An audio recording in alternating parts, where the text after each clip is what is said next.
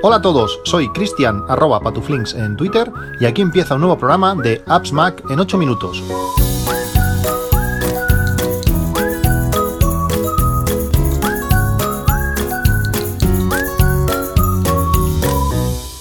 Hola a todos, 17 de junio de 2022, con el calor que, hace, eh, parece ya que, estemos a, a, julio.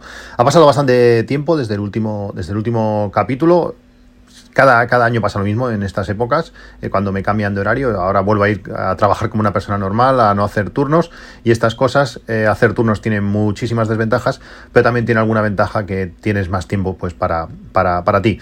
Desde, desde el último podcast pues han pasado diferentes cosas, como sabéis, la keynote de, Apple y, bueno, algunas de las novedades con sus sistemas operativos y, demás.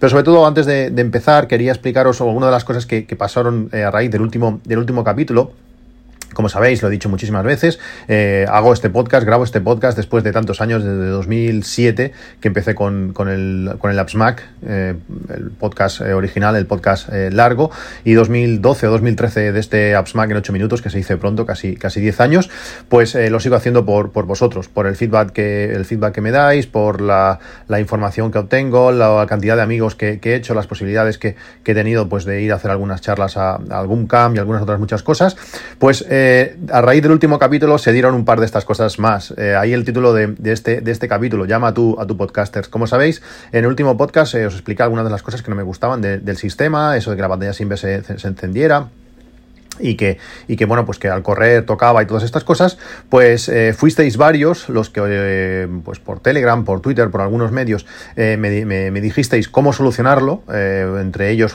José Casais y Osgadol, dos usuarios que hasta me mandaron vídeo y todo cómo, cómo, lo hacían, genial, y os lo agradezco muchísimo, pero ya el colmo fue, fue Manolo, Manolo de, del podcast de charlas o In Reply To, que es donde podéis escucharlo ahora, que directamente es lo que hay que hacer, es llamar al podcaster. Oye, Cristian, no sé cómo no sabes esto, pero eh, la manera de hacerlo es así. Y es genial, poder tener a alguien que directamente te llame y te lo, y te lo diga es, brutal. Si tenéis la ocasión de escuchar algún podcast, de que alguien nos pida ayuda o tenéis alguna sugerencia o algo, decirlo. Es que eh, para el podcaster lo es todo, por lo menos para mí, para mí lo es todo. Y además dio la casualidad de que estábamos comiendo en nuestra empresa, es, una empresa grande, tenemos un comedor eh, comunitario donde todo el mundo bueno, podemos ir a comer y se me acercó un compañero, un compañero de, otra sección que, yo no conocía, y me dijo, oye, ¿tú eres, eres Cristian? Y claro, yo me estaba allí comiendo, a punto de meterme el arroz en la boca. Sí, dime, no sé, no es el sitio donde esperas que, se te presente un oyente. Pues se me presentó Miguel Ángel, si estás escuchando el capítulo, muchísimas gracias por, acercarte. Y si fue con el que él estaba comiendo, creo que era visto el que le dijo que, era yo, pues aparte de mucha vergüenza, eh, porque aún estas cosas, después de tanto tiempo, pues aún me da vergüenza, pues lo agradezco que se acercara y bueno, me dijese eso, que escuchaba el podcast, que le gustaba mucho, que venía a raíz del, podcast de, de, mi eléctrico, eh, también parte de culpa de, Pedro, pues eso, si tenéis a un podcaster cerca, si lo tenéis a mano, si siempre haga un golpe de Telegram, siempre está, eh, decirlo porque se agradece muchísimo y para mí esto fue, bueno, ese día estuve, fue un día que ya estuve contento simplemente por estas, por estas eh, cosillas. ¿Cómo arreglar o cómo solucionar? ¿Cuáles fueron los consejos que me dieron todos ellos? Pues la manera fácil de, de arreglar esto y de la pantalla no se pulse por accidente es yendo a las opciones de accesibilidad. Eh, dentro de accesibilidad hay una opción que se llama tocar y otra que se llama tocar para activar. Es decir, que hasta que no tocamos la pantalla, eh, la pantalla no se enciende. Para mí es, muy útil en, muchos, en muchos casos.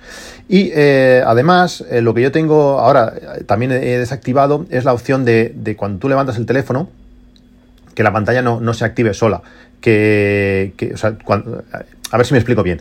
Lo de tocar para activar es que si tú tocas la pantalla no, no funcione. Es decir, si tú desactivas eso, aunque tú toques la pantalla no funciona. Entonces la manera que se enciende la pantalla es al levantar el teléfono, el teléfono se enciende, o al pulsar el botón de lateral, el de encender el teléfono, pues ahí también se encendería.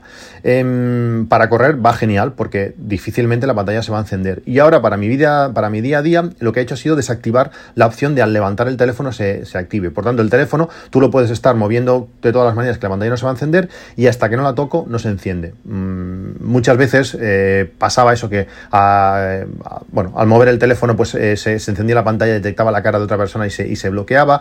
Eh, bueno, son diferentes cosas que tenemos que saber que están ahí y que podemos jugar. Dependiendo de cada momento, podemos utilizar unas u otras. Si vais a correr como yo, desactiváis lo de que al tocar se active la pantalla y con eso se, soluciona.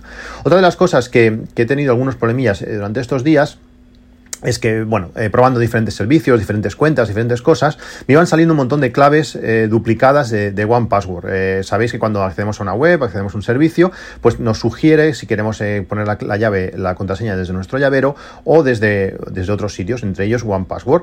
allí me aparecían un montón de usuarios distintos que había estado probando y que no había manera de quitar. Pues para quitar a estos usuarios, si os pasa como a mí, la manera es ir a la opción que permite eh, seleccionar qué aplicaciones permiten mostrar las contraseñas, eh, simplemente borrar o quitar la autorización a, a One Password y volvérsela a dar.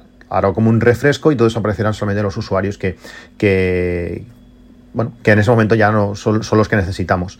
Como digo, llego tarde en cuanto a la, a la Keynote, se presentaron muchas, muchas cosas y bueno, antes de nada agradecer a, Cristian, a mi tocayo, que me permite pues eh, un año más poder probar las, las betas eh, de desarrolladores, las betas de los sistemas operativos, que siempre digo que no voy a probar y al final acabo probando. Gracias Cristian por, por permitírmelo. Y bueno, eh, yo soy de, los que me gusta pues ver todas las cosas presentadas como algo positivo. Sí, cosas que tendrían que haber estado antes, sí, pero bueno, ahora ya las tenemos. También podríamos haber no, no haberlas tenido. Eh, realmente siempre es un, paso más, con pequeñas mejoras, algunos cambios, algunas eh, cosas que facilitan más la vida, algunas cosas que están ahí que parecen que no, pero cuando las vas a utilizar, ostras, qué bien funciona, qué bien funciona esto. Realmente eh, hay muchas cosas positivas y durante esta semana, semana y media, pues he, probido, he podido probarlas, muchas de ellas en el, en el iPhone, en iOS 16. La nueva pantalla de bloqueo pues tiene bastante poco de, nueva realmente. Eh, visualmente sí, es, muy visual, las fotos eh, quedan muy bien con ese efecto de superponer las, las cabezas de, las personas a la hora que, aparece arriba, eso está genial. Además lo hace de forma interactiva, dependiendo de la foto pues lo hace de una manera u otra, cuando desbloquea se mueve más o menos, podemos seleccionar diferentes fondos. Visualmente el iPhone eh, ha ganado muchísimo. también poder seleccionar la rotación entre, entre fotos, podemos hacer que siempre sea el mismo fondo o que vaya cambiando. Cuando cada vez que se active la pantalla, cambia la foto cada vez que toquemos la pantalla, eh, con la pantalla bloqueada, eh, se cambia o dejamos una foto fija. Eso está, está muy bien.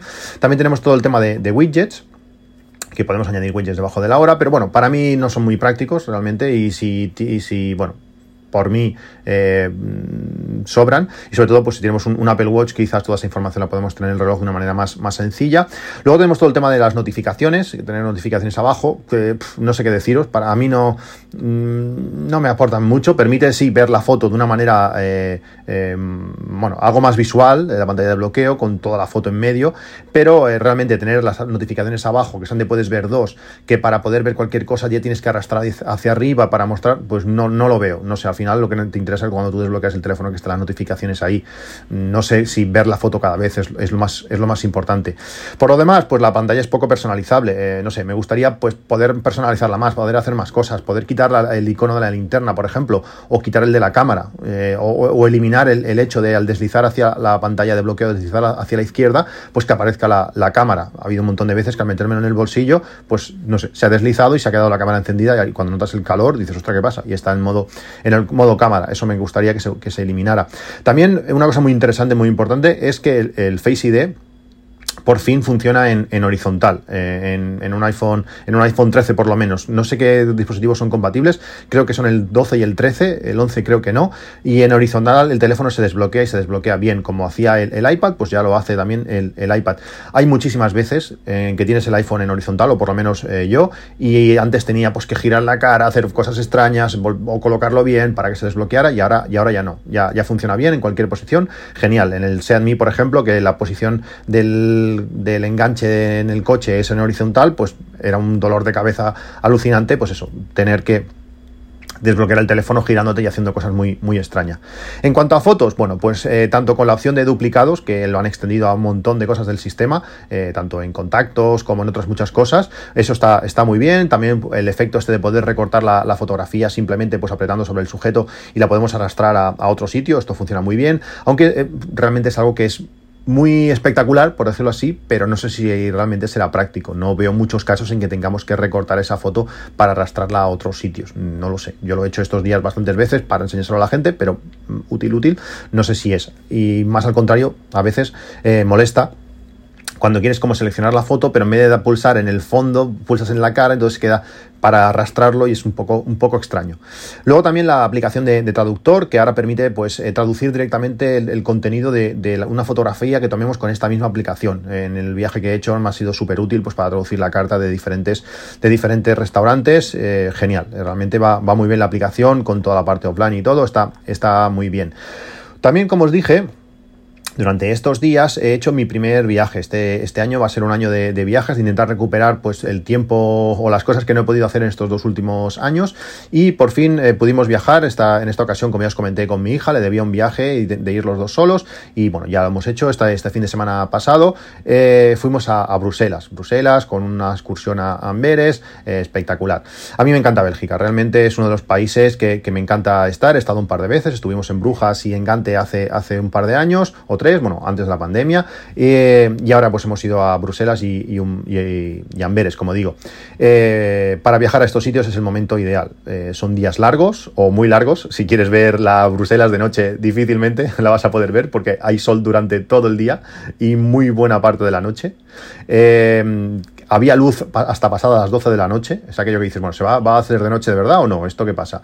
Y antes de las 4 de la mañana volví a ver luz. a estas horas no he estado yo despierto, pero alguna vez me he despertado a las 5, 5 menos algo y había un sol radiante. Es decir, para ver Bruselas o seguramente Brujas también de noche, lo tenéis difícil en estas, en estas épocas. Utilizando la aplicación Photopills, esta aplicación nos permite pues, ver el sol en qué posición va a estar en cada momento, cuándo es la, la, hora, la, hora, la hora azul, la hora dorada, eh, diferentes eh, posiciones del sol para diferentes tipos de fotografías, la sombra dónde va a estar, en qué posición va a estar todo el sol. Esto está todo muy relacionado con fotografía, eh, pues para viajes puede ser útil para, tener bueno, toda esta información si queremos hacer una fotografía en, concreto. Tanto esta aplicación como todo lo que voy a comentar, como siempre, están los enlaces en las, en las notas del podcast y también en appsmac.com en la web para todos aquellos que escuchéis el podcast en, Spotify y que no eh, tenéis posibilidad de, tener los enlaces en Spotify, pues como sabéis, si sabéis en appsmac.com, también en el canal de Telegram también aparecen, pues tenéis los enlaces a, todas estas aplicaciones que hoy voy a comentar un montón de aplicaciones. Como a mí me gusta, eh, Apps Mac viene de ahí, de aplicaciones para Mac, también para, para, para ellos y van a ver un, un montón. Y para, para, para, para, para, para. Estoy, estoy editando ahora mismo el, podcast y para ser un Apps Mac en 8 minutos la cosa se estaba yendo a 37, que no está, que no está nada mal. Ahora os iba a empezar a hablar de las aplicaciones que he utilizado y algunos servicios y algunas cosas que he utilizado para, para el viaje. Y creo que es que es súper interesante ya que, bueno, ahora es época de, viajar y hay muchas cosas que, que no recordaba, que he tenido que, mirar atrás para, para, acordarme todo ello y algunas cosas que también me han sugerido algunos, algunos amigos. Pues a partir de ahora iba a comentar todo eso, pero creo que lo voy a dejar para, para el siguiente capítulo, así quedará un podcast más, más reducido, algo más digerible y, y, y dejamos así, en plazo, en plazo para para el próximo capítulo. Un saludo y hasta luego.